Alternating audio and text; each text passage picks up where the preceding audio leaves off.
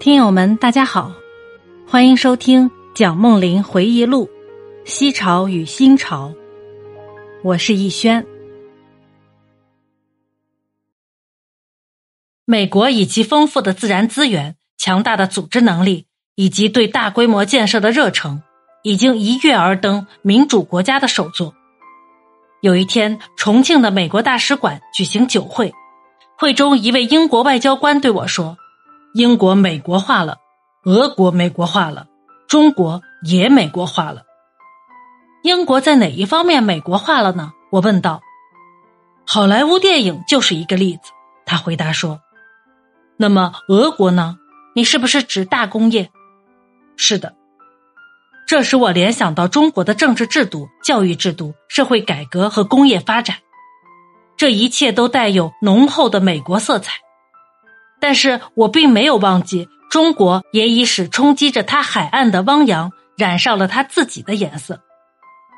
这位英国外交官用手指着缀有四十八颗星星的美国国旗，带点幽默的转身问站在他身后的一位美国高级将领说：“这上面是六行星星，每行八颗。如果你们增加一个新的周时，你们预备怎么安排？”呃，我想他们排成七行。每行七颗星就成了，但是你问这个干什么呢？你心里所想的是哪一个州？英格兰，这位外交官回答说：“我们大家都笑了，这当然只是一个笑话，但是从笑话里我们可以看出时代的潮流。昔日西方在东方争取殖民地时，西方列强除了美国之外，都曾或先或后的侵略过中国。”甚至连葡萄牙也从广东省摇走一小块土地——澳门。美国取自中国的唯一东西是治外法权，但是美国所施于中国者，实际远较其所取者为多。这些人人皆知的事实，用不到我浪费笔墨。现在，美国和英国都已经放弃了在华的治外法权，英国虽然仍旧保持香港。却已经交还了所有的租界。全世界虽然历经战争惨祸，国际乌云之中已经透露出了一线曙光。希望这一线曙光在大战胜利之后能够渐渐扩大，而成为光芒万丈的忌日。美国已经决意参加未来的国际和平组织，他已经英勇的参加战斗，为永久和平而战斗。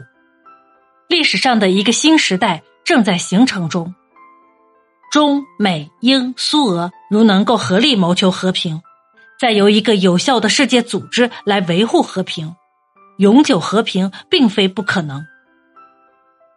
就中国而论，在未来的二十或者三十年里，他尤需加倍努力，从事建设和复兴。今后的二三十年将是中国的兴衰关头，我们的努力能否成功？要看我们有无远大眼光，有无领导人才，以及盟国与我们合作的程度而定。盟国与我们合作的程度，又要看我们国内的政治发展，以及我国对国际投资所采取的政策而定。战争的破坏，敌机的蹂躏，更使我们的复兴工作倍行困难。在另一方面，中国必须完成双重的任务。第一是使他自己富强，第二是协力确保世界和平。在儒家的政治哲学里，世界和平是最终的目的。中山先生根据儒家哲学，也把世界和平定为他的三民主义的目标。如果我们能够度过这二三十年的难关，自然就可以驾轻就熟，继续进行更远大的改革和建设，为中国创造辉煌的将来。到那时候，中国自然就有资格协助世界确保永久的和平了。在许多地方，中国仍得向西方学习。自从唐朝覆亡以后，中国曾经一再被来自附近亚洲地区的异族所征服。唐亡以后，中国文化的衰退就是蛮夷戎狄不断蹂躏中国的结果。异族一再入寇中原，加上饥馑、疾病和内乱。终使中国元气衰竭，人民创造能力大为衰弱。西方影响开始侵入中国时，正是中国文化陷于最低潮的时候。现在我们中国人一提到唐朝文化，不禁眉飞色舞，心向往之，满望能恢复旧日的光荣。唐朝的文化比起后来宋朝禁欲的文化要近人情的多。如果我们能从唐朝文化得到些灵感和鼓舞，也未使不是一件好事。从唐人的绘画里，我们深深赞叹唐人体格的健壮。唐朝的音乐、舞蹈、诗歌、绘画和书法都有登峰造极的成就，后代少能望其项背。但是中国要想回到历史上的这个辉煌时代是不可能的。千百年来，我们一直在努力恢复过去的光荣，但是我们的文化却始终在走下坡路，因为环境已经改变了。唐代文化赖以滋长的肥沃土壤已经被历代霍乱的浪潮冲刷殆尽。但是，我们如果能够避免重蹈唐代灭亡的覆辙，转而向在艺术。科学、军事、政治、卫生、财富各方面均有高度成就的现代文明国家，如美国等学习，我们或许会发现唐代的光荣将有重临的一日。在维护和平的工作上，中国的职责将是相当重大的。中国的历史上曾经有过不少次的战争，但是这些战争多半属于国内革命的性质，对外的比较少。国内战争多半是被压迫的农民和苦难的人民反抗腐败的政府所引起的。至于对外战争，性质上也是防御多于攻击。中国受外国侵略者多，侵略外国者少。从筑万里长城的秦始皇开始，中国就一直希望能够闭关自守。长城本身就是防御心理的象征。孔子的忠孝、仁爱、信义、和平的教训，和孟子的民主观念，都使中国适于做一个不愿欺凌其他民族的现代民主国家。中国在战后必须强调的是现代科学和民主科学。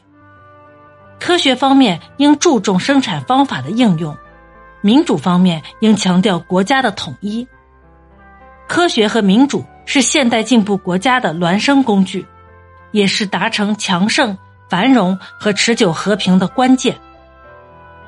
中国人民深通人情，特别注重待人接物的修养，生活思想习于民主，这一切都是中国具备现代民主国家的坚强基础。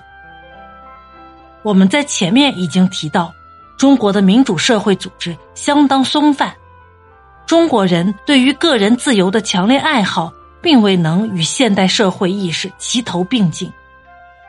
强烈的家族观念已经阻滞了使个人结合为广大团体的过程。不过，这种偏狭的观念正在迅速衰退。现代社团已经在大城市里相继出现。进一步工业化之后，家庭关系自将愈来愈松弛，个人社会化的程度也将愈来愈深。在知识方面，中国人看待事物的态度使他深通人情，但是也使他忽视概括与抽象的重要。他以诗人、艺术家和道德家的心情热爱自然，因而胸怀宽大，心平气和。但是这种对自然的爱好尚未推展到对自然法则的研究。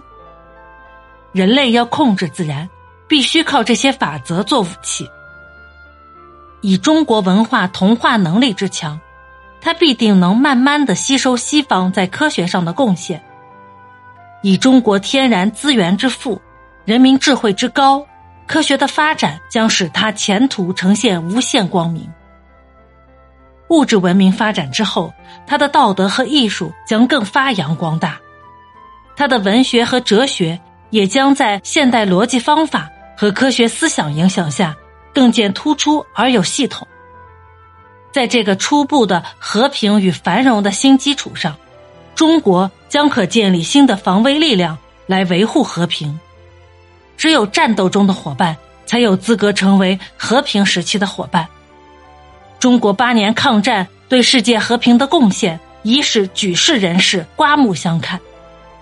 现代科学，特别是发明和工业上的成就，将使中国的艺术宝藏和完美的道德交织交融。一种新的文化正在形成，这种新文化对世界进步一定会提供更大的贡献。西朝完。本集播讲完毕，感谢您的收听，欢迎订阅、收藏、评论。